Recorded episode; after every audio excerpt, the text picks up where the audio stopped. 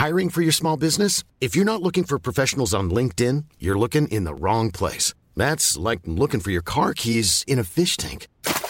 LinkedIn helps you hire professionals you can't find anywhere else, even those who aren't actively searching for a new job but might be open to the perfect role. In a given month, over 70% of LinkedIn users don't even visit other leading job sites. So start looking in the right place. With LinkedIn, you can hire professionals like a professional. Post your free job on linkedin.com slash people today. Heraldo Podcast, un lugar para tus oídos. Escucha la opinión de Sergio Sarmiento, quien te invita a reflexionar todos los días con la noticia del día.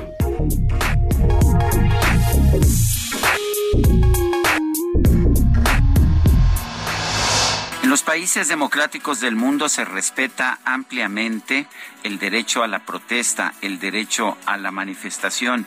Y vemos así manifestaciones de protesta en la Gran Bretaña, en los Estados Unidos, en España, en Francia.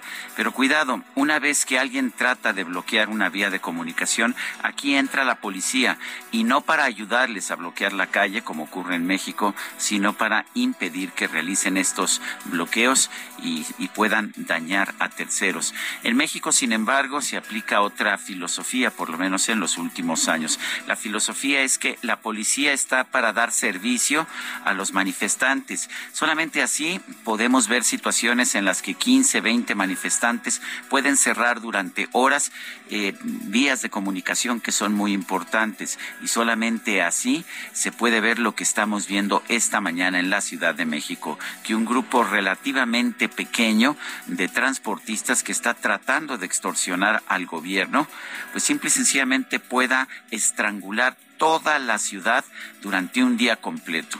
La policía que está haciendo, pues está ayudando a que se pueda estrangular de manera más eficaz a esta ciudad. Deberíamos echarle un vistazo a lo que ocurre en los países democráticos. No, no actúan como Venezuela o como Cuba que agreden a cualquier manifestante y que impiden el derecho a la protesta, pero tampoco permiten el bloqueo de las vías de comunicación.